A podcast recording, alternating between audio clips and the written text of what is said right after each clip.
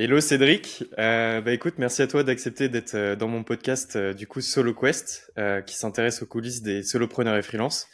L'objectif du podcast, c'est de comprendre ton comment, euh, comment t'en es arrivé là aujourd'hui, euh, les étapes que tu as franchies pour y arriver. Et du coup, pour commencer très rapidement, est-ce que tu pourrais juste te présenter? Ouais, carrément. Salut Axel, merci beaucoup de me recevoir. Moi, c'est Cédric Costa, je suis freelance, on va faire la version courte depuis 4 ans. Euh, j'ai été freelance avant, mais c'est vraiment depuis quatre ans que j'ai choisi de fermer la porte derrière moi en créant mon EURL. Euh, ça fait euh, du coup depuis ce temps-là que je suis freelance en marketing digital. Je suis spécialisé en inbound marketing, qui est une branche du marketing, et j'ai accompagné des centaines de clients sur ces problématiques-là. Et en parallèle, je suis également créateur de contenu sur LinkedIn avec une newsletter qui s'appelle Merlan Free, où je documente mon parcours de freelance, et dans un podcast qui s'appelle Shortcuts. Ok, trop cool. Et euh, quand tu as un peu la flemme d'expliquer ce que tu fais, euh, qu'est-ce que tu dis à une personne, euh, juste en une phrase, euh, ce que tu fais? Je dis que je suis à mon compte. les personnes creusent, je dis dans le marketing. Et si les personnes creusent, j'explique que j'aide des boîtes à se développer sur Internet. Et si les personnes creusent, quand elle me disent généralement ah bon tu fais du SEO souvent c'est ce qui retombe. Là je dis non je fais de l'inbound et là les gens me disent de quoi? Et là j'explique ce que c'est l'inbound. Et là je rentre dans une explication. Puis j'estime que les gens ont suffisamment euh, euh, voulu savoir pour que je prenne le temps euh, d'expliquer. Ok. Bah du coup est-ce que tu peux expliquer ce que c'est l'inbound pour ceux qui ne connaissent pas? Bah, L'inbound, en gros, c'est une branche du marketing qui vise à attirer les gens à soi plutôt que d'aller les chercher en gros, si je dois résumer en une phrase, c'est une alternative à la, à la prospection, quoi. Euh, et, euh, et, ça se compose autour de trois grands piliers. Tu as un pilier contenu, donc comment tu fais en sorte de parler de ton expertise du mieux possible à ta cible. Donc ça, c'est ta partie contenu. Comment tu fais pour montrer une expertise et montrer que tu connais ta cible. Une partie technique où tu vas en gros profiter d'outils de marketing automation pour créer des séquences spécifiques qui vont envoyer le bon contenu au bon moment à la bonne personne. Et enfin, une partie amplification où une fois que tu as des contenus qui sont créés, ben, il va falloir euh, réussir à, les rendre visibles auprès de ta cible. Donc utiliser tous les leviers du marketing digital pour euh, faire en sorte de promouvoir les contenus euh, que tu as pris le temps de créer. En gros, c'est ça. Et c'est ces trois parties-là qui font que quand tu arrives en rendez-vous avec des gens qui sont passés par ton parcours dans une machine in-band, qui ont été exposés à tes contenus, qui ont été exposés à ta personnalité, qui ont compris ton expertise, qui ont compris que tu faisais pour d'autres ce que tu prenais, et qui se demandent comment tu peux les aider Et eh ben en fait, quand tu es en rendez-vous avec ces personnes-là, euh, généralement t'as plus qu'à attendre le stylo pour signer le contrat. C'est ce que j'aime bien dire pour rigoler, mais c'est ce qui fait qu'aujourd'hui, tu vois, euh, avec cette méthode que j'applique pour moi aussi, euh, je close 60% du temps les prospects que j'ai en rendez-vous. Ok, trop cool. Mais avant d'en arriver là, avant d'en arriver sur le l'inbound marketing, est-ce que tu pourrais nous refaire un peu un détail de Enfin, comment t'es arrivé freelance déjà? Je pense que c'est une étape importante et un peu déterminante pour chacun Pourquoi on est devenu indépendant euh, Est-ce que tu pourrais nous expliquer euh, Enfin, c'était quoi ta démarche? J'ai eu deux passages en freelance. Déjà, peut-être ça c'est plot twist. Le premier, euh, c'était en 2017. Euh, c'était suite à des expériences de CDI euh, ratées où je me suis dit en fait plutôt que d'enchaîner des CDI et, et, que ça capote au bout de six mois, euh, je vais prendre mon courage à deux mains et je vais faire ça à mon compte. et là j'ai une première un premier lancement en freelance où j'étais un freelance qui était un peu un salarié déguisé en, en, quelque sorte parce que mes contrats je les ai trouvés par des par des SS2I et en gros j'ai fait un an de freelancing où je faisais des petites missions sur Malte et où j'avais deux grosses missions via une SS2I où j'avais deux jours par semaine dans un grand groupe, deux jours par semaine dans un autre grand groupe, les deux fois en présentiel, ah avec la petite veste de blazer, euh, le, les petites bottines et tout. Donc tu vois, c'était pas du tout le freelance euh, de maintenant. Ça, j'ai fait ça pendant un an et ça marchait vraiment bien parce que j'avais déjà à l'époque un, un TJM euh, sur une mission à 500 et sur l'autre, je commençais à comprendre qu'il fallait monter à chaque fois. Donc sur la deuxième, j'avais un truc à 550. Donc tu vois, j'arrivais à faire euh, 7-8 000 de chiffre d'affaires tout seul avec mes petites mains en micro-entreprise à l'époque. Ça, c'était le premier passage en freelance. Si je suis retombé dans le salariat derrière et en CDI, c'est parce que euh, j'aimais pas trop finalement ce rythme de deux jours, deux jours, euh, et que on m'a fait une super proposition que je pouvais pas euh, que je pouvais pas refuser. Euh, c'était une start-up qui me proposait un CDI, et d'ailleurs, tu vas sûrement connaître la personne qui C'était Comet, non? C'était Comet, et donc c'était Johan Lopez qui que j'avais eu en face au, bout du ligne, enfin au, au, bout du au bout du téléphone, et qui m'avait dit, bah écoute, on cherche quelqu'un en marketing pour faire ça. En plus, je vois que t'es freelance euh, nous, on fait euh, quelque chose qui œuvre pour les freelances. Il m'avait vraiment, euh, enfin, m'avait vraiment séduit et on a bossé un an ensemble du coup avec avec Johan chez Comet.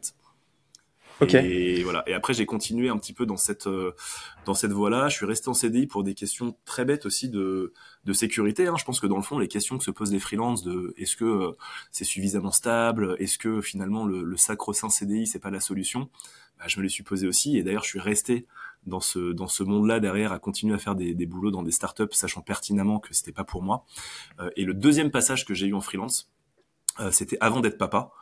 Euh, avec euh, après une, une énième euh, expérience en startup qui a capoté où là je me suis dit ok mec en fait t'es inemployable enfin genre tu ne peux pas constamment dire que c'est les gens qui sont le problème en fait ça fait dix fois que tu fais six mois dans une startup que tu en plus que tu les appelles des startups maintenant tu vas pas expliquer à qui veut bien l'entendre que c'est toujours ton manager qui est un gros con peut-être que ton manager c'est un gros con très certainement d'ailleurs, mais c'est sûrement toi le problème aussi. Donc maintenant, réfléchis à, quel est le problème, sors-toi les doigts et fais quelque chose qui fait que tu vas pouvoir tenir plus de six mois dans une putain de boîte. Et c'est ce que j'ai fait. Et donc je me suis mis à mon compte. Je me suis dit ok, je vais être papa. J'ai pas envie que mon fiston il voit un papa déprimé euh, qui peut pas rentrer le soir parce qu'on lui a collé une réu, euh, qui arrive en retard parce qu'on lui a claqué un dossier sur la table euh, à 19h, qu'on envoie en séminaire je sais pas où. Je voulais te mettre de mon temps pour pouvoir m'occuper de mon fils. Et je me suis dit je peux capitaliser sur toute mon expérience pour me lancer dans le freelancing. Ça veut dire monter ma boîte, me mettre à mon compte et générer du cash dès le premier jour parce que ça je l'aurais jamais fait tu vois de me lancer dans l'entrepreneuriat euh, euh, sur le point d'avoir un enfant et, et, de partir sur un projet alambiqué à devoir euh, chercher des fonds auprès de la auprès de la BPI et d'avoir un truc qui se vend pas tu vois ça j'aurais pas fait. Par contre j'étais dans ma zone de confort quand même en quelque sorte. Je savais que j'avais une expérience de freelance qui avait fonctionné avant et je savais que je pouvais la relancer et générer des revenus dès le départ. Donc c'est ce que j'ai fait. Et ça c'était en 2000 en 2020 du coup. Ok donc en gros, si je résume, en 2017, tu as fait ta première expérience de freelance. 2018, Comet pendant un an. Ouais. 2019, du coup, tu étais encore un peu en... Qui n'ont pas fonctionné. Tu vois, j'ai fait... D'ailleurs, c'est le truc. Franchement, hein, je te dis honnêtement, j'ai des trous dans mon CV. Hein. Ça, j'aime bien. je bah, en fait, dit à un employeur, tu vois. Mais toi, je te le dis, j'ai des trous. En fait, il y a des trucs des fois où euh, j'ai des expériences qui ont duré trois mois. Donc, euh, ce que je fais dans ce cas-là, c'est que tu rallonges l'expérience d'avant pour mettre trois de plus. Enfin, tu vois, je sais même pas pourquoi je le fais encore, parce qu'aujourd'hui, j'ai plus rien à prouver. En, cherchant, en fait, euh, pour euh, l'épisode du jour, j'ai regardé du coup sur ton profil LinkedIn ce que tu avais fait. Je crois que dans une newsletter, tu parlais aussi que ça faisait sept ans que tu étais freelance. mais du coup, il y, y, avait des points où c'était pas raccord. Du coup, là, ça se justifie un peu. mais qu'est-ce qui t'a poussé en fait à l'époque Je pense que j'avais besoin de me, j'avais peut-être besoin de me prouver des choses, et j'avais l'impression, je pense que de dire plus d'expérience, euh, ça me valorisait en quelque sorte. Maintenant, tu vois, quand si tu me demandes, je préfère te dire que ça fait quatre ans parce que pour moi c'est plus cohérent et j'avais pas le même, enfin c'était pas c'était pas le même freelance que tu avais en face de toi. Tu vois, le freelance SS2I, pour moi c'est un autre type. Aujourd'hui, en fait, à partir de 2020, quand je me suis remis à mon compte, derrière ce qui s'est passé, c'est que j'ai fait des missions, mais que j'ai lancé derrière un média pas longtemps après. Tu vois, j'ai lancé un podcast, j'ai commencé à documenter mon aventure sur LinkedIn, j'ai fait du building public, euh, j'ai parlé à d'autres freelances et en fait la vraie expérience entrepreneurial du freelance, je l'ai eu à partir de 2020.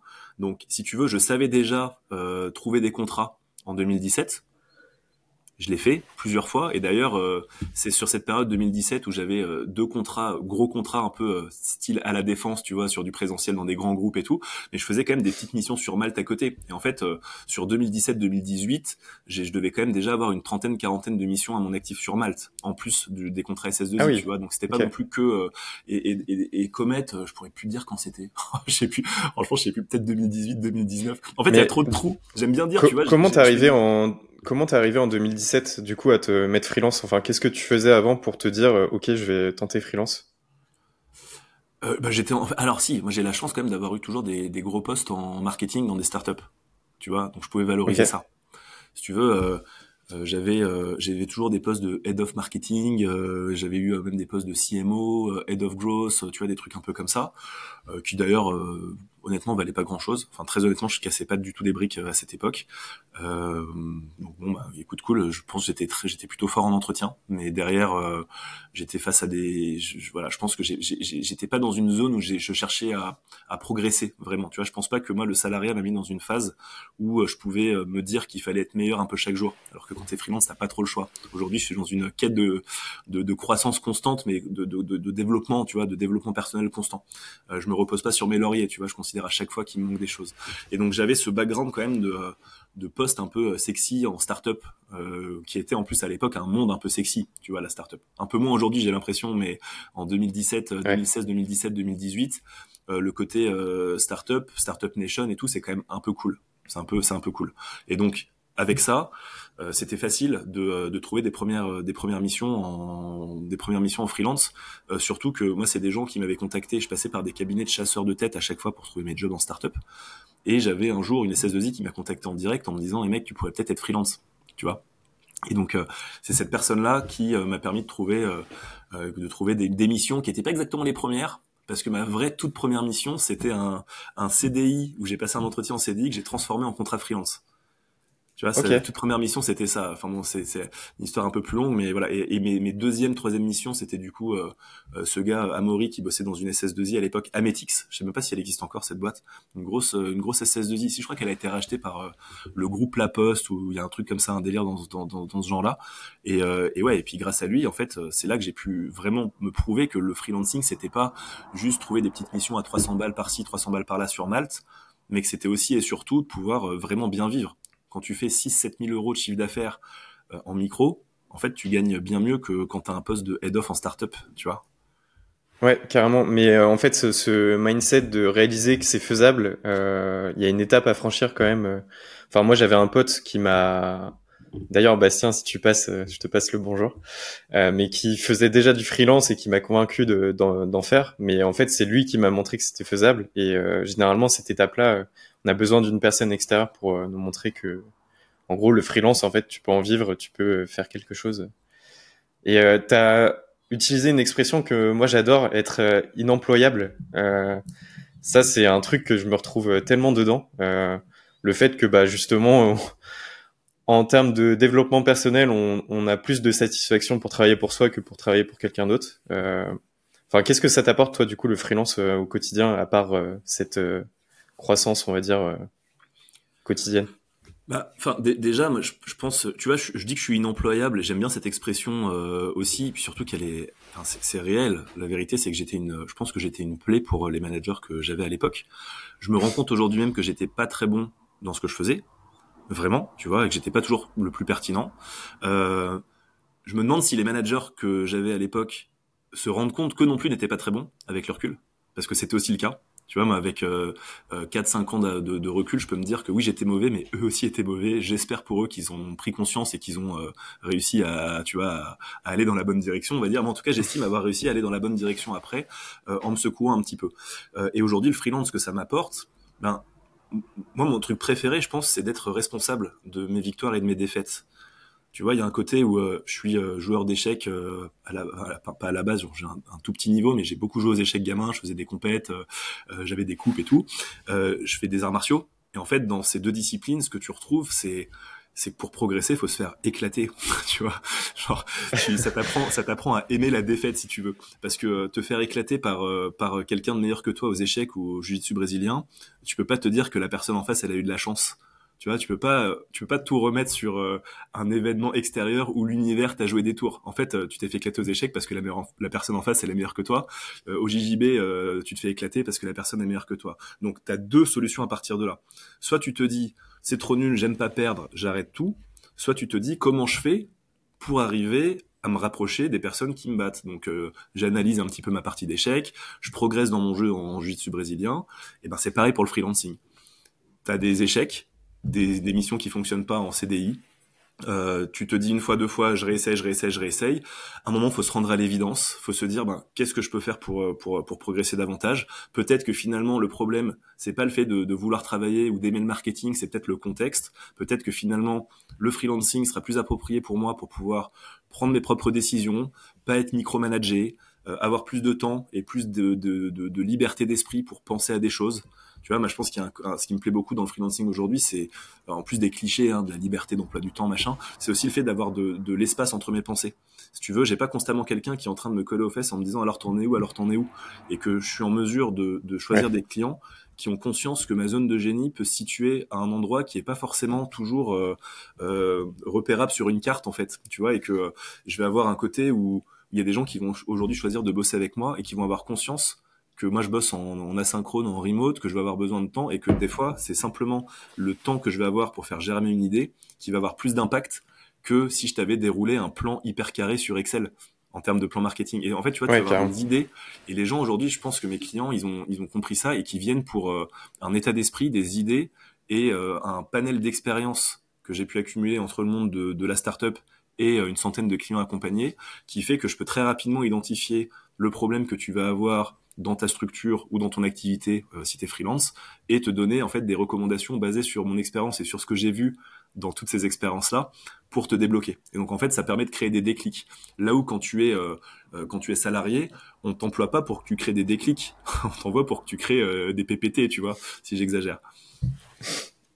T'as une bonne vision du salariat, ça, ça fait plaisir. Et je précise, non, non, alors attends, par contre, je précise un truc. Non, non, je, je, je plaisante, bien moi, sûr. je suis pas du tout anti-salariat. Je sais que le salariat, c'était mauvais pour moi. Et encore, je ne crache pas dessus parce que peut-être que demain euh, j'y retournerai. Moi, je suis pas de cette euh, de, de, cette catégorie de freelance qui va dire euh, le CDI c'est nul, etc. Alors forcément un peu pour moi parce que dans mon cas personnel, c'était pas c'était pas ça qui m'a permis de d'avoir une carrière pro épanouie. Mais tu as des gens qui sont très épanouis dans le CDI.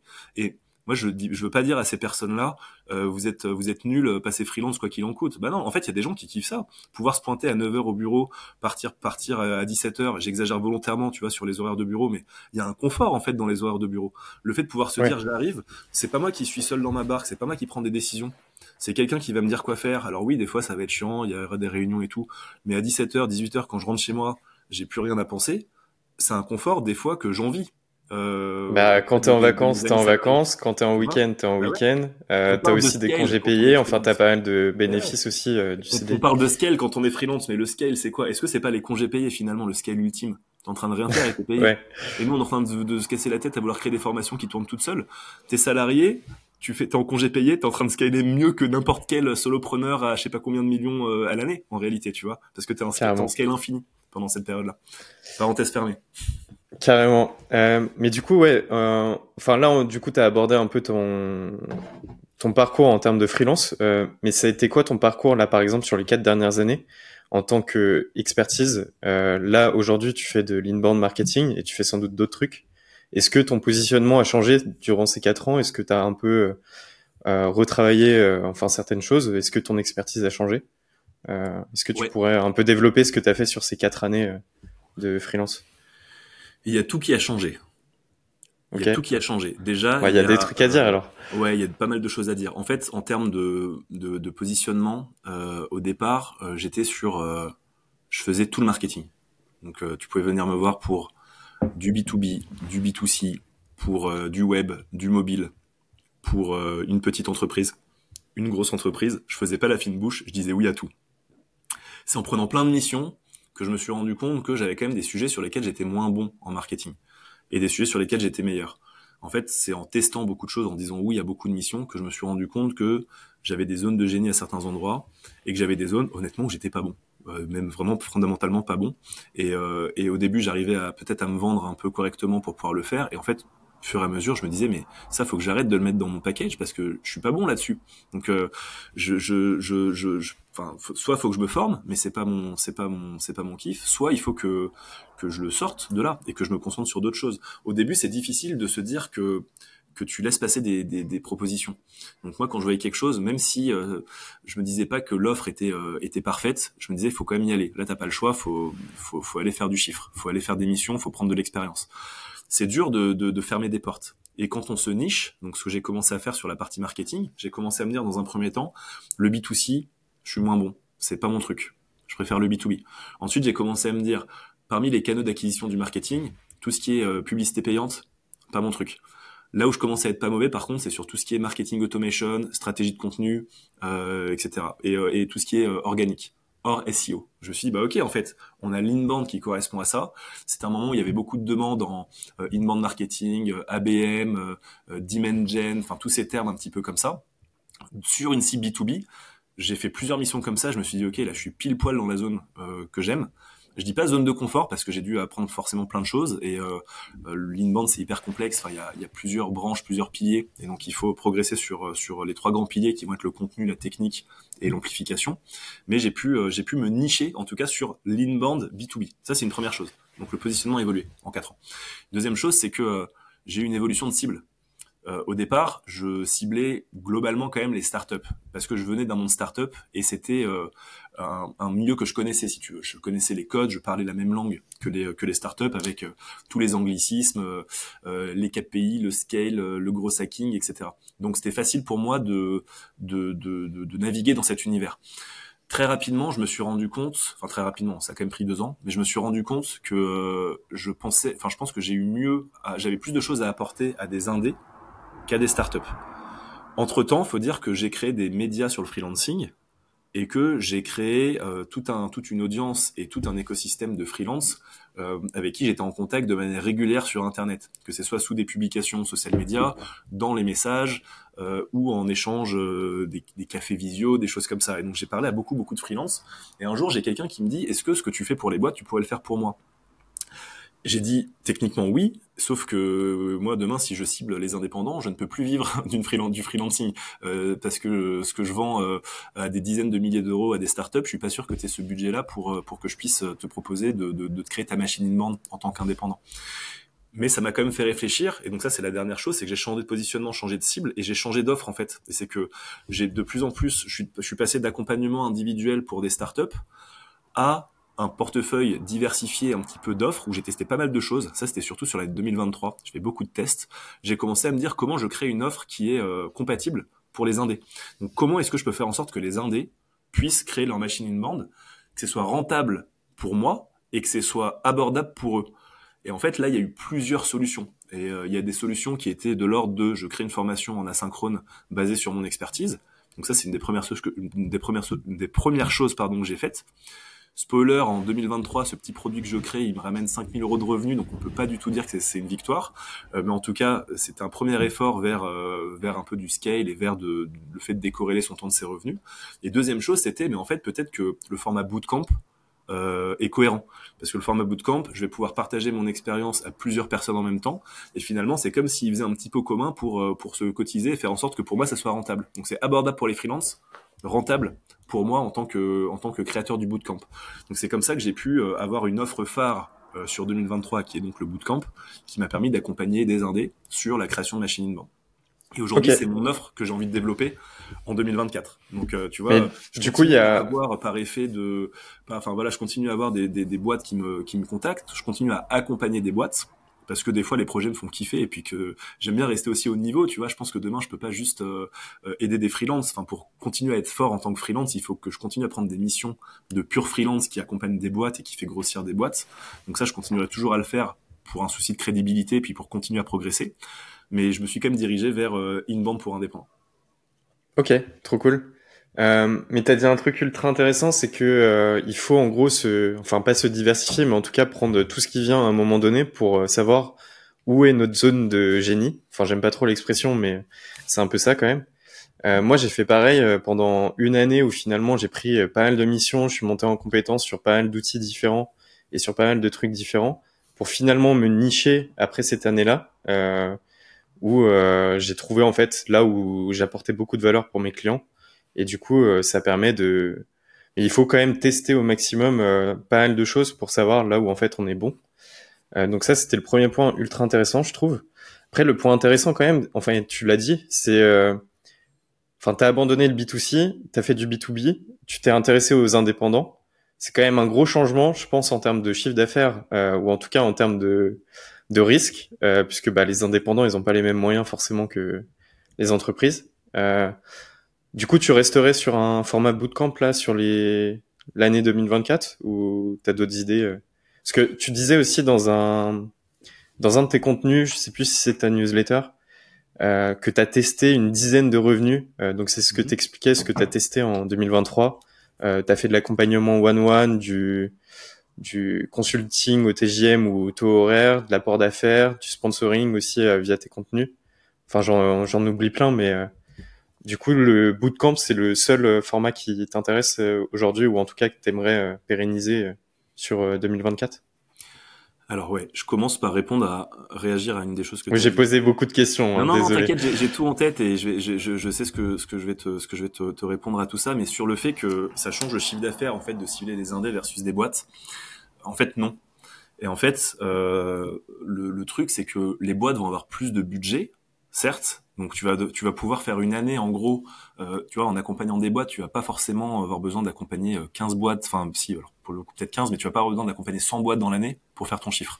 Euh, tu vas avoir besoin de grosso modo, tu vois, de 10 contrats à 10 000 balles, euh, tu vois, ça te fait ça te fait une année à 100 000 euros de chiffre d'affaires. Donc si tu as 10 clients à 10 000 euros sur des accompagnements pour des boîtes, tu peux te dire que c'est par exemple un accompagnement de 3 mois à 3 000 balles. À peu de choses près, tu as 10 clients comme ça.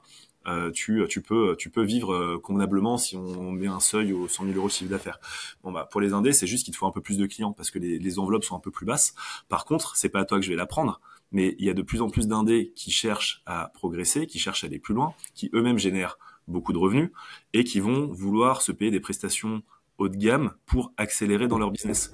Et en gros, tu vois, un format comme le format bootcamp, aujourd'hui, bah, c'est quelque chose qui a la première, la, les premières promos, elles étaient, la première promo, elle était à 1500 euros la place. Maintenant, après, c'était 2000, maintenant c'est 2005. Euh, et, euh, et, globalement, quand tu as une cohorte, on va dire en moyenne de 5 personnes, bah ça fait que tu fais tu fais ton mois euh, et, que, et, que, moi mon bootcamp il dure 4 semaines, tu fais tu fais ton mois. Alors c'est beaucoup de boulot, tu as des lives, tu as un suivi asynchrone, enfin moi je propose beaucoup de choses dans le cadre du bootcamp, mais non, tu peux en vivre tu peux en vivre de la même manière. Ça c'était une chose. Deuxième chose, euh, c'est sur le parcours du, du, freelance en général. Je pense que c'est un classique. Tu vois ce que je t'ai raconté sur euh, freelance généraliste qui se niche, c'est une étape classique. Tu vois, on va dire ton année 1. Si j'essaie si de résumer un peu, ce sera pas valable pour tout le monde, mais en tout cas c'est mon, mon, cas personnel. Année 1, tu fais le généraliste. Année 2, tu te niches. Pour moi, l'année 3, c'était l'année de la diversification. Donc t'en as parlé. Euh, j'ai fait euh, 10 000 trucs, mais en vrai, je me suis éparpillé euh, et euh, c'était cool. Hein, j'ai testé des choses, j'ai pu, j'ai pu documenter ces choses-là. Peut-être que ça aidera des gens à, à pas forcément faire euh, les mêmes erreurs que moi entre guillemets. Mais quand t'as 10 offres potentielles ou en tout cas 10 sources de revenus, type le sponsoring, type euh, créer un petit produit, euh, l'apport d'affaires, commencer à faire de, de, de l'affiliation, faire du coaching one-one, type format j'ouvre un Calendly et je te fais payer une heure, des workshops, de l'accompagnement individuel. Enfin, je faisais vraiment beaucoup de choses. Et en plus, tout n'était pas autour du marketing et de lead parce que quand je proposais du sponsoring, ben c'était autour du freelancing finalement. Donc c'était autour de mes médias. Euh, tu repars à zéro en termes de comment tu arrives à vendre ton offre alors que euh, tu as déjà des années dans les pattes où tu as réussi à monter ton TJM, tu te retrouves à te faire négocier tes tarots parce que ton audience elle est pas suffisante et tout. En gros, c'est un nouveau c'est un autre game et c'était cool hein. J'ai pu faire, tu vois, en sponsoring, je crois que j'ai plus le chiffre exact. Je l'ai mis dans une newsletter, je crois que j'ai dû faire 5000 euros en sponsoring en 2023, un truc comme ça. si t'as les chiffres devant moi, tu sais peut-être même mieux. Euh, attends, je vais te dire. Euh, il me semble avoir lu que tu avais fait 15 000 en, en sponsoring en tout. Au total, ouais, au total. Au total. En 2023. Et du coup, j'ai pas le, j'ai pas le chiffre sur. Euh... Non, beaucoup moins que ça. En 2023, j'ai fait 2006 de sponsoring. Tu vois, donc. Euh... Mais tu disais justement que tu aurais pu faire beaucoup moins si t'es, si t'avais accepté, on va dire, tout ce qui venait. Et... Ouais, en fait, le gros du sponsoring, je l'ai fait en 2022 quand j'ai fait la sponsor de mon, de mon podcast, où j'ai eu la chance d'avoir mon cabinet comptable qui, qui a sponsor le, le podcast, et j'avais fait quelques formats un peu euh, post LinkedIn et tout. Et en fait, tu vois, voilà, donc je te disais, donc année un généraliste, ensuite tu te niches, ensuite tu diversifies, ça, c'était mon année 2023, où en fait le sponsoring, ça avait commencé en 2022, mais tu vois, ça, ça s'est fini en 2023. Et pour moi, 2024, ça va être l'année où je me surspécialise. Et en gros, ça va être un focus ultime sur une seule offre, euh, qui va être euh, création de machine in band pour entrepreneurs. Ça veut pas dire que je vais faire que du bootcamp, pour répondre à ta question, parce que je vais continuer le bootcamp, qui est un format que j'adore aujourd'hui, qui me permet de créer une communauté de personnes incroyables, euh, des entrepreneurs qui se qui se donnent à fond. Euh, enfin, franchement, c'est ultra agréable de bosser sur des formats comme ça. Des gens en plus qui viennent euh, pour ton expertise, pour ta personnalité, donc tu sais que ça fit à 100%. Enfin, tu vois, t'as pas de client relou dans ces cas-là. Un genre, c'est parfait, parfait. Le format, il est exceptionnel. Par contre, j'ai envie d'arriver à, à proposer cette prestation euh, à différents types de portefeuilles tu vois, le bootcamp, c'est quand même euh, une presta euh, qui est, qui est quand même assez cher, tu vois, pour euh, pour des pour des freelances, pour des solopreneurs. Moi, j'en ai fait en, en perso des bootcamps, donc je suis prêt à mettre ce billet-là, mais je vais pas le mettre quatre fois par an, tu vois. Je vais faire peut-être un ou deux bootcamps dans l'année. Je trouve ça cool, ou des accompagnements individuels, mais je vais choisir en tout cas de mettre le paquet pour ma propre formation. Euh, et, donc je comprends que des gens le font, mais par contre tout le monde n'a pas ce budget-là. Et ce serait dommage de pas permettre à d'autres personnes qui auront envie de créer leur machine in-band de bénéficier bah, d'une expertise que je pourrais proposer peut-être à un tarif plus avantageux. Donc la suite logique, c'est de créer une formation, donc un programme. Et ça, c'est mon gros objectif là. Et je suis en train de finir le lancement. Peut-être que quand l'épisode sortira, ça sera déjà lancé. Je vais lancer début février mi-février au plus tard, un programme un peu hybride de formation où tu auras des cours en ligne, un suivi asynchrone, euh, des lives et une communauté, et où tu pourras payer moins en fait pour accéder à, ce programme-là que si tu fais le bootcamp. Et à côté de ça, je vais également proposer une offre premium pour des personnes qui veulent que je leur fasse un suivi individualisé pour aller euh, co-créer en fait leur machine de vente de A à Z. Donc tu auras un peu le classique, hein, une offre petit budget, moyen budget, gros budget, en gros. Donc tu auras ça. Et euh, mais tout concentré autour de la machine inbound. Et le sponsoring, j'en ferai plus. Donc euh, ça, je l'ai annoncé dans une dernière newsletter, c'est que à moins que j'ai une boîte qui vienne me, me dire, euh, ok, on veut vraiment bosser avec toi, on a un vrai budget et, et puis ça peut te mettre une vraie ligne de revenus, puis en plus on te laisse toute la liberté créative, etc. Enfin, tu vois, chose qui probablement n'arrivera pas cette année, je le ferai. Mais par contre, je vais pas aller moi commencer à chercher des sponsors, passer du temps à créer des encarts de newsletters sponsorisés, machin. Je me dis que mon vrai levier de croissance, il va être sur, je reste focus sur euh, le concept de ma machine in-band et d'aider les indés à créer la leur. Je vais proposer trois offres à trois, trois tarifs un petit peu différents et je vais charbonner uniquement sur ça. Donc pour moi, c'est l'année de la focalisation sur une offre spécifique. Après avoir fait généraliste, niché, diversifié, je serais aujourd'hui plus un, un, entrepreneur freelance euh, focalisé, j'ai envie de dire. Ok, mais t'as as dit un truc, en gros, euh, en fait, finalement, tu, enfin, je sais plus comment on le dit, mais c'est faire pour les gens, faire avec eux, ou alors les aider à faire. Enfin, toi, tu aurais ces différents niveaux de d'accompagnement. Euh, Est-ce que tu pourrais nous donner un peu tes chiffres euh, sur tes années de freelance euh, et un peu la répartition de tes revenus potentiellement sur Enfin, aussi le temps passé, parce que je trouve c'est assez important. Est-ce que tu as certaines lignes de revenus où finalement tu as passé beaucoup de temps et finalement très peu de ROI, enfin de retour sur investissement? Est-ce que euh, tu pourrais nous donner, un peu plus de détails sur tout ça? Ouais, carrément. Alors j'ai mon tableau de 2023 devant moi.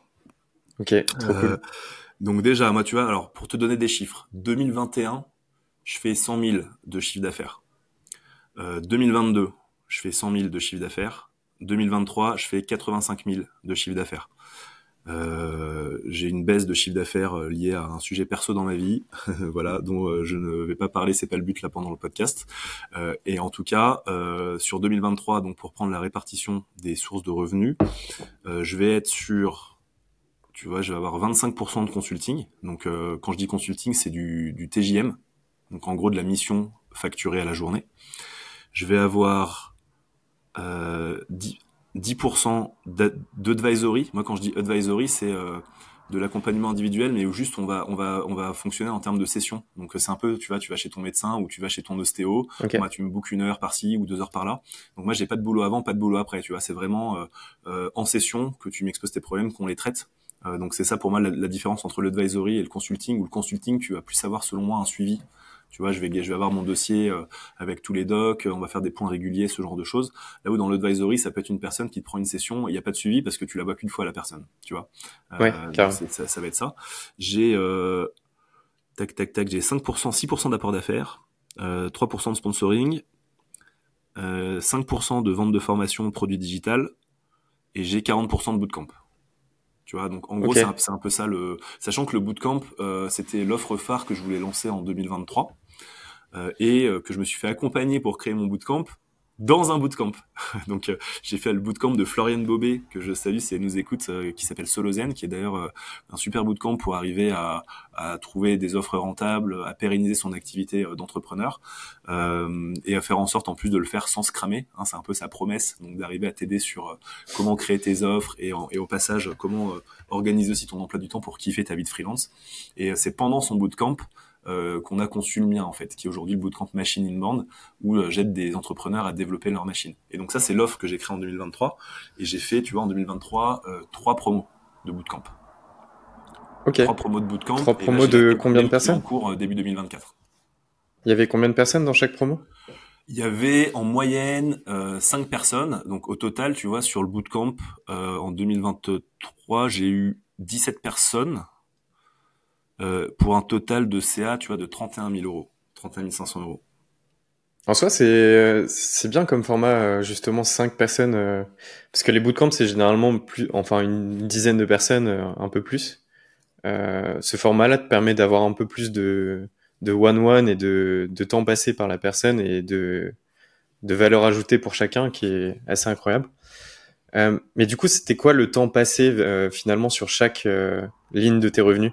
Euh, enfin, le pourcent... enfin, là, tu viens de donner le pourcentage finalement de, de ton chiffre d'affaires pour chacune, mais euh, ouais. c'est quoi le temps passé versus le, c'est intéressant comme question. Je t'avoue que j'ai pas fait cet exercice, donc je vais te le faire un peu, un peu au pif. Mais en gros, euh, bah, le consulting, c'est un jour, une journée égale X, tu vois. Donc, euh, consulting, moi, je suis à 1000 euros de TJM, donc une journée me rapportait 1000 euros, euh, grosso modo.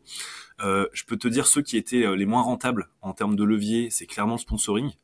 Parce que le sponsoring, même si j'ai pas passé beaucoup, beaucoup de temps dessus, ça m'a tellement pas rapporté que c'était pas rentable. Euh, tu vois, ne serait-ce que passer euh, deux heures avec quelqu'un à faire des mails de est-ce qu'on met ça comme message ou pas, finalement, c'était pas rentable pour le tarif que ça me que ça me rapportait. C'est aussi pour ça que j'ai choisi de couper cette ligne-là. Dans ce qui était pas rentable non plus, je l'accepte, c'était la formation parce que créer mon produit digital, franchement, je pourrais pas dire combien de temps j'ai passé dessus, mais ça vaut clairement pas euh, les 5000 euros que ça m'a rapporté, tu vois. ça vaut clairement pas. Par contre, je pense que c'est un, c'est quelque chose sur lequel j'ai réussi à faire levier derrière, parce que la formation, la petite formation que j'ai créée derrière, tu veux, tu vois, tu peux la donner euh, ou l'inclure dans un package euh, quand tu fais une session d'advisory one one. Tu peux l'inclure, et je le fais aujourd'hui, je l'inclus dans le bootcamp. Tu vois, donc quand tu prends le bootcamp, tu as accès à la formation. En fait, et puis et puis surtout que ça m'a permis de de centraliser tout mon savoir. Euh, si tu veux, ça m'a permis de, de mettre trois années de freelancing et d'inbound marketing, euh, de, euh, d'accompagner plus de 50 clients dans un truc. Donc même si j'ai pas réussi à bien le vendre, peut-être que j'ai, enfin j'ai probablement plein de soucis, peut-être de prix, de page de vente, de tout ça, mais en tout cas j'ai créé le produit qui m'a permis de mettre sur le papier tout mon savoir, ou en tout cas les grandes lignes de mon savoir en inbound. Et ça, c'était chouette. Donc même si c'était pas, si c'était pas du tout rentable, c'est quelque chose que je referais et que j'inviterais les gens à faire, tu vois, de créer une formation. Et d'ailleurs, ça m'a donné envie, ça m'a donné l'impulsion de faire la V2. Oui, là, tu vas refaire une formation. T'as dit, tu allais lancer une formation là, du coup, au mois de février. Est-ce que c'est pas aussi le format bootcamp qui t'aide aussi à faire une meilleure formation après par la suite? Bah de ouf, bien sûr. En fait, c'est pour moi la formation, j'ai un avis très tranché dessus, c'est que tu fais pas une formation quand t'as pas d'expérience. Bah, en fait, ça paraît logique dit comme ça, mais pourtant t'as quand même des gens qui disent je vais lancer une formation en premier. Euh, je comprends pas. En fait, c'est pour moi c'est des années de conseils, c'est des années d'accompagnement, c'est une expertise que tu as développée au fil du temps, où tu t'es renseigné, où tu t'es trompé, où tu as changé ton fusil d'épaule, qui font que derrière tu vas pouvoir dire aux gens bah je pense maintenant avoir l'expérience et la crédibilité pour te dire une méthode qui fonctionne. Je dis pas que c'est la méthode qui fonctionnera pour tout le monde, mais en tout cas, pour moi, elle a fonctionné. Pour X personnes que j'ai accompagnées, elle a fonctionné. Je te la propose là. Maintenant, t'en fait ce que tu veux. T'es pas obligé de, de, de, de, me suivre. Moi, je suis pas, j'ai pas la science infuse non plus, mais en tout cas, je te propose quelque chose qui est fonctionnel. Je te dis juste que c'est fonctionnel. Si tu fais bien les étapes que je te propose, je te raconte, logiquement, tu es censé arriver à un résultat. Après, moi, je, le précise, que ce soit pour les formations ou pour le bootcamp, je dis toujours, je dis, je suis pas magicien, je suis pas ta daronne. Donc moi, je, je suis pas là pour te, te coller aux fesses et te dire, est-ce que tu as fait tes exercices? C'est censé euh, être toi qui prends l'impulsion de vouloir faire des choses pour ton business. Et ce que j'ai fait moi dans les bootcamps auxquels j'étais euh, en tant que participant, bah, c'est que euh, tu as un programme et tu appliques ton programme pour toi. Et aujourd'hui, ce que font les gens qui viennent dans mon bootcamp, c'est ça, c'est qu'ils prennent la matière, ils prennent les conseils, ils prennent l'énergie d'un groupe et ils appliquent pour leur business, tu vois. Chose que je n'aurais pas pu faire si j'avais euh, continué à bosser par exemple trop avec des, des, des, grosses boîtes. Parce que les grosses boîtes, pour moi, ce qui était compliqué, c'était que des fois, ça n'avançait pas assez vite. Alors qu'aujourd'hui, en, en, en, étant sur une cible freelance solopreneur, je suis face à des gens qui ont le qui ont le même mindset que toi et moi. En fait, si tu veux, Donc, euh, on, on, est on est responsable de nos victoires, de nos échecs. On va pas mettre la faute sur quelqu'un d'autre si ça fonctionne pas. Et surtout, on va on va s'activer pour faire bouger les choses. Tu vois. Et donc, je suis face à des gens comme ça et eux ils sont capables de récupérer la matière que je leur propose et, d'en faire des d'en faire des chocs à pic tu vois. Carrément. Euh, mais même moi il y a des boîtes qui me disent que je suis trop rapide parfois sur euh, les sujets qu'ils me demandent euh, parce que justement t'es indépendante t'aimes que ça aille vite et eux de leur côté ça va un peu moins vite. Euh, mais du coup pour rebondir sur les bootcamps euh, toi t'en as fait deux il me semble. Enfin t'en as peut-être fait d'autres mais je sais que t'as fait ces deux là ouais. euh, t'as parlé de bootcamp de Solo Zen de Florian Bobé. Bobé, j'avais oublié le nom. Euh, ce bootcamp-là, il était plutôt orienté business. Euh, tu as fait un autre bootcamp euh, qui est celui de Thibaut Louis, Solo Media. Alors ça, c'est ultra cool puisque moi, j'ai fait le bootcamp de Thibaut, euh, euh, le bootcamp Gautistan, là, en fin d'année. Okay. C'était très, très cool. Euh, En gros, ce que je veux dire, c'est que en soloprenariat, il y a deux casquettes généralement. Euh, enfin, c'est un peu la différence euh, par rapport au freelancing, je trouve. C'est que tu as ton expertise, donc c'est un peu ce que tu as fait via le bootcamp SoloZen, euh, de challenger tes offres, challenger euh, ton business. Et tu as aussi ton média. Euh, donc ça, c'est le deuxième bootcamp que tu as fait. toi, aujourd'hui, tu as beaucoup de trucs différents quand même. tu as deux newsletters, Merlin Free, James Inbound, tu as ton site internet sur lequel tu as pas mal de contenu et qui est ultra qualitatif. Tu as ton podcast Shortcut, tu as ton profil LinkedIn où tu partages pas mal de choses. Enfin, comment tu agences tout ça, ton, ton média que, Enfin, tu y passes beaucoup de temps ou déjà tu t'es créé un super univers. Euh, moi, j'adore les jeux de mots, donc euh, j'adore. Euh, j'adore ce que tu as créé. Euh, mais du coup, c'est quoi l'importance d'un média pour euh, un solopreneur, d'après toi? Euh, ok, dans ta question, il y a, plein de choses hyper intéressantes. L'avantage du média, je pense que ça, on va le faire très vite. Bon, bah, c'est de créer une audience et c'est de pouvoir faire levier sur une audience. En gros, quand tu crées un média, tu es en train de penser euh, une croissance qui est pas linéaire, mais qui va être plutôt exponentielle. Ça, c'est un truc intéressant euh, sur le média. Mais euh, plutôt que de dire l'importance du média, je vais, je vais surtout te dire comment, enfin, pourquoi c'est important de ne pas forcément partir dans tous les sens quand tu crées ton média. C'est un peu une erreur que j'ai faite. Tu vois, c'est que aujourd'hui, en fait, j'ai plusieurs médias, comme tu le dis, et c'est pas toujours facile de se retrouver dans tout ça. Je recommanderais aux personnes qui, qui, qui nous écoutent d'avoir un seul média qui est, euh, qui est connecté à une offre que vous proposez. Pas la peine de, de, de s'éparpiller. Le truc, c'est que moi, en fait, en 2021, 2022, euh, donc sur cette période-là, quand je lance mon, mon podcast, c'est pour la même raison que toi. Tu me le disais avant que, avant de lancer l'enregistrement, mais j'avais envie d'être inspiré de personnes qui avaient réussi à faire des choses euh, que moi j'avais pas encore faites. Donc j'avais ce besoin en fait de d'être connecté à d'autres freelances pour avancer dans mon parcours de freelance. C'est pour ça que j'ai créé du média autour du freelancing, qui à la base n'est pas du tout euh, ma cible en fait. Moi, à la toute base, quand on revient trois ans en avance, ma cible c'est pas les freelances, ma cible c'est euh, les startups euh, et c'est les startups B2B. Donc, mais sauf que je faisais ça à la base pas pour dans le dessin bien arrêté de quelques années plus tard leur vendre des prestations. C'était vraiment pour connecter avec des gens qui seraient des pairs en fait plutôt. Tu vois, c'est pas des futurs clients. et par la force des choses, j'ai changé mon fusil d'épaule et je me suis dit, bah, il y a peut-être une espèce de théorie des cordes à faire entre euh, un média marketing, un média euh, freelance, freelancing, et ça crée euh, des offres type machine band pour solopreneurs. mais à la base, c'était pas du tout mon, mon objectif. Et aujourd'hui, je me retrouve quand même avec un média freelance où j'ai pas envie de parler d'inbound à chaque fois parce que en fait c'est pas ce pourquoi les gens euh, lisent une newsletter comme Merlin Free. Donc j'en parle de temps en temps parce que moi ça fait partie de mon jeu de freelance, ça fait partie de ma trousse à outils si tu veux, mais c'est pas celle de tout le monde. T'en as qui adorent la prospection, t'en as qui sont des champions euh, sur Malte, qui trouvent toutes leurs missions sur Malte et tout. Moi c'est l'inbound qui me permet de vivre de mon activité. Euh, mais j'ai mon média du coup freelance où je peux pas forcément parler de mes offres phares. Et à côté de ça, j'ai mon média euh, inbound euh, où là je peux parler euh, d'inbound, mais ben forcément j'ai un peu moins de monde dedans parce que c'est des contenus plus euh, expertise et plus nichés. Et donc demain, je pense que moi je vais avoir, tu vois, je te donne un peu mon plan de jeu, peut-être pas 2024, mais fin 2024, début 2025. C'est que moi, si je pouvais demain arriver à avoir mon univers James Inbound qui a une formation, un bootcamp euh, et euh, une newsletter associée, que tout ça grandit ensemble, euh, ce sera très bien. Tu vois, le podcast Shortcut, je pense que je vais, je vais arrêter dans un premier temps parce que l'univers freelance, je vais simplement le garder pour créer une audience pour plus tard. Et je pense que, tu vois, le, le, média freelance, donc LinkedIn, la newsletter Merlan Free et le podcast Shortcut que je relancerai peut-être un jour au format vidéo parce que on sait bien que sans la vidéo, c'est de plus en plus compliqué. Peut-être qu'en fait, c'est quelque chose qui est un peu en retrait aujourd'hui qui me sert à, documenter et qui me permet de, de penser la suite, mais dans deux trois ans. Parce que moi, c'est pas exclu que dans un ou deux ans, tu vois, euh, tout mon univers James Inman euh, passe chez quelqu'un d'autre. Tu vois, euh, moi c'est une ambition que j'ai potentiellement demain j'ai pas mal de d'idées de boîtes qui pourraient être intéressées pour absorber ce, ce, côté euh, euh, package d'apprendre à faire des machines bandes pour des gens avec un bootcamp, une formation, un média et, un site web. Tu vois, ça c'est quelque chose qui pourrait qui pourrait se revendre. Et donc derrière, si je, je, vends par exemple James Band, la marque James Band avec tout ce qui compose James Band à une société ou à quelqu'un d'autre, derrière, moi, je pourrais garder ma casquette euh, Merlan Free avec le média euh, des freelances et développer peut-être d'autres offres euh, sur la base de cette audience-là. C'est un peu ça pour moi le plan de jeu, tu vois, dans les prochaines années. Mais enfin, tu disais que c'était parfois difficile de s'y retrouver euh, parce que tu as différents univers. Là, tu as un peu le freelance et du coup ton expertise. Moi, en gros, j'ai regardé quand même euh, pas mal ce que tu faisais avant de préparer l'épisode, et moi, je trouve que ça, tout est cohérent. En tout cas, le l'univers Merlin Free et tout ce qui est freelance et l'univers euh, James je trouve que euh, dans l'approche, c'est cohérent. Et moi, j'adore l'univers que tu as créé. Enfin, comment tu as créé ces univers-là Est-ce que tu as été aidé pour le branding, pour, enfin, pour les jeux de mots J'imagine que ça vient de toi, mais ouais. Enfin, je trouve que tu as un sacré univers et euh, est-ce que c'est venu avec le temps ou c'est vraiment dès le départ tu voulais créer un univers euh, de, on va dire, de cette ampleur?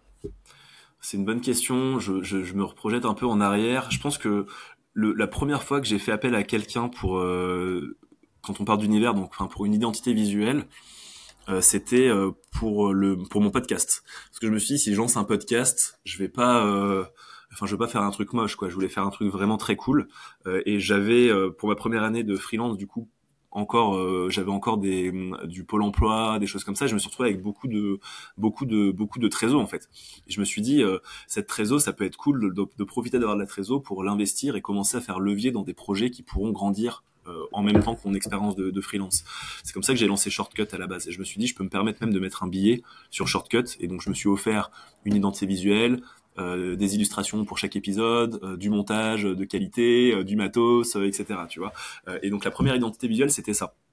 Ensuite, c'était James Inbound où je me suis dit là, il y a un truc à faire sur euh, sur sur la partie inbound. J'aimais bien ce jeu de mots James Inbound, je trouvais ça fun. Euh, j'aime bien forcément. Moi j'adore l'univers de l'espionnage et tout. Enfin moi j'adore ce genre de film, les James Bond, les bureaux des légendes, les trucs d'espions. Enfin je kiffe ça. Puis je trouvais ça drôle quoi. En plus James Inbound, je me suis dit il y a plein de trucs à faire. Euh, en lançant un podcast à l'époque avec mon ancien associé, c'était euh, des les noms des épisodes étaient des des titres de James Bond détournés, tu vois, genre Nurter un autre jour, le commercial qui m'aimait. Moi je trouvais ça à mourir de rire. Tu vois de pouvoir dire que tu mets ton, tu, enfin, d'être au service de sa majesté la grosse. Enfin, tu vois, je trouve ça, je trouve ça vraiment trop drôle. Et en fait, je me suis dit, j'ai envie de kiffer, j'ai envie de pouvoir faire ce genre de vanne, tu vois, en fait.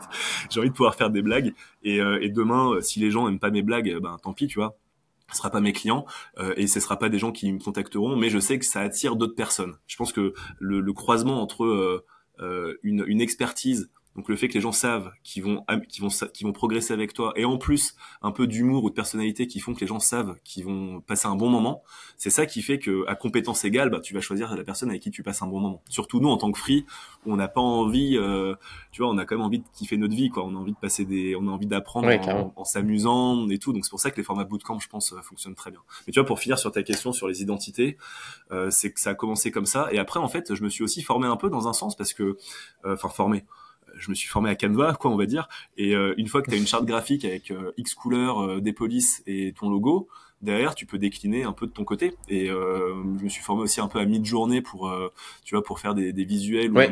J'avais vu que ton podcast avait fait faire les premières images par des personnes et après les dernières par mid-journée, justement. Après, c'était une question de budget en fait, parce que je payais 250, 300, 250 euros par illustration. Ah oui.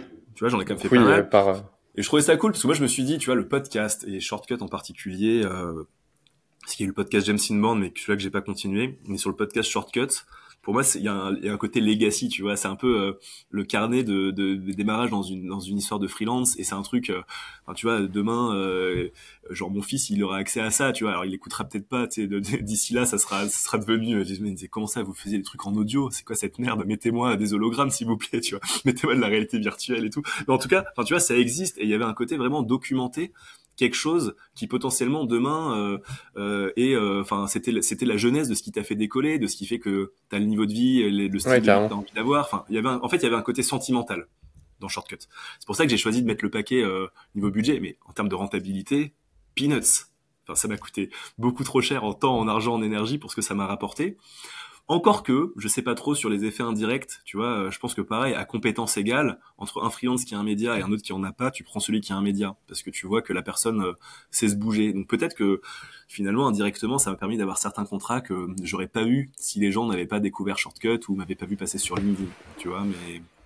Ouais, après, faut se faire kiffer aussi, hein, si ça te faisait kiffer, euh, même si ça coûtait un peu d'argent. Bien sûr, puis ça m'a permis de rencontrer des gens de, de faire un podcast. Carrément. Ok, bah je vois l'heure quand même qui tourne. Euh, L'objectif c'était que ça soit pas plus long non plus qu'un épisode de série. Euh, là, ça commence à, à tourner.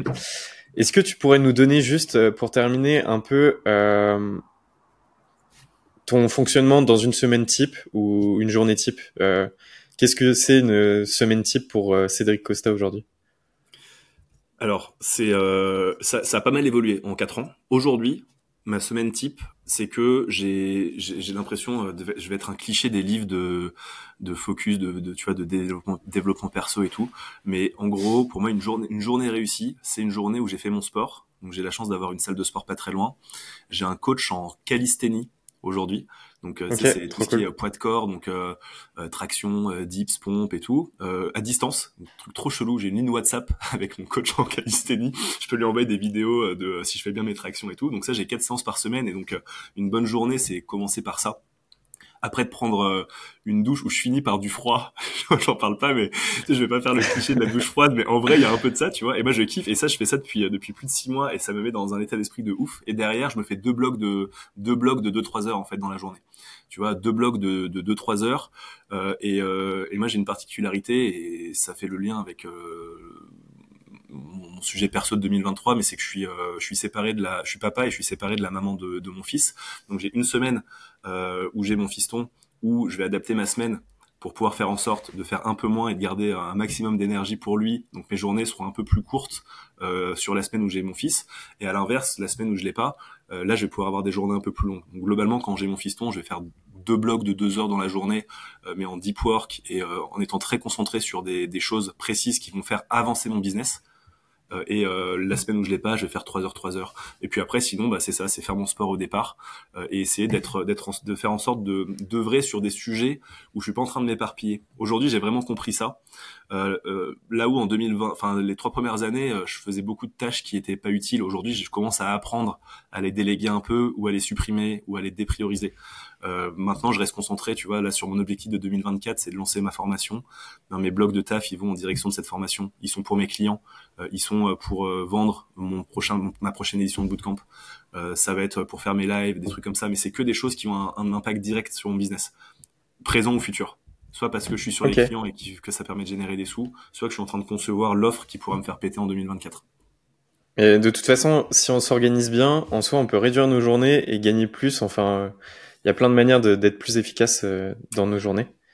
Euh, Après, juste un, disclaimer quand même, tu vois, euh, Axel, euh, je, te coupe, mais sur la partie, enfin là, tu vois, si tu, les gens qui écoutent, ils pourraient dire, ok, le mec, il bosse 4 heures par jour, tu sais, je te dis deux blocs de 2 heures, mais une réalité qu'il faut quand même avoir en tête, c'est que ça, c'est les heures où je suis le cul sur ma chaise devant mon écran, mais tu penses toujours à ton business quand tu as monté ta boîte, et, je suis constamment en train de m'envoyer des notes à moi-même, j'ai une conversation WhatsApp en solo, genre le mec est fou, tu vois. Conversation WhatsApp en solo pour pour écrire quand je pense à une idée. Toutes les semaines je vais trier ces notes euh, avant de dormir j'ai des idées je vais les noter. Euh, des fois avant de dormir je me je, pense à une tâche euh, qu'il faut que mon cerveau il, il, exécute un peu en fil rouge. En fait tu vois tu as le temps passé où tu pourrais te dire euh, 4 heures par 4 heures par jour euh, ok le mec enfin tu vois t'as ceux qui te diraient c'est génial il travaille pas il gagne beaucoup. T'as ceux qui te diraient comment il fait c'est un un branleur.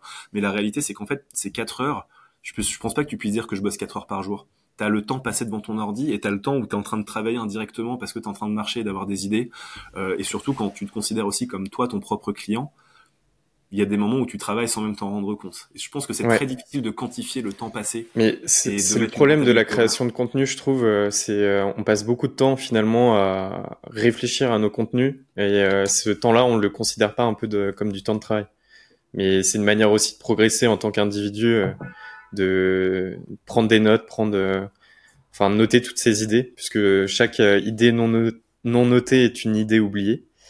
Euh, mais ok, ouais, trop cool. Et si tu pouvais nous donner un dernier conseil, un conseil pour le Cédric Costa qui se lançait, qu'est-ce que ce serait? Ce serait de mettre un pied devant l'autre.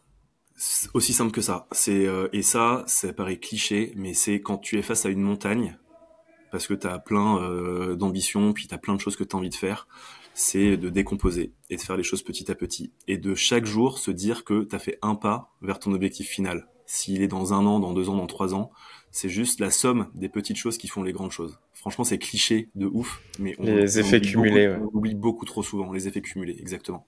C'est valable pour toi, hein. dans ton un objectif business, un objectif euh, sportif. Moi aujourd'hui, c'est la somme du fait de faire 5-10 minutes de d'équilibre sur les mains, donc, tu vois, de handstand, qui fait que trois mois après, ben, je commence à avoir un truc qui tient à peu près la route. Voilà, et que dans deux ans, potentiellement, on, on, refera ce podcast et je serai sur une main à l'envers pour répondre à tes questions. tu vois. Ah bah, J'aimerais bien voir ça. Bah ok, bah trop cool. En tout cas, merci Cédric euh, d'avoir accepté mon invitation pour le podcast aujourd'hui. Euh, C'était le premier épisode, donc euh, sincèrement un grand merci. Euh, en plus, notre première fois, généralement, on se rappelle toujours. Euh, donc c'est la première, le premier épisode. merci à toi. J'espère que peut-être on se refera un épisode si ça fonctionne dans quelques mois ou quelques années. Et Avec grand plaisir. Merci à la prochaine. Et bon courage pour pour le podcast. Ouais, ça marche. Merci à toi.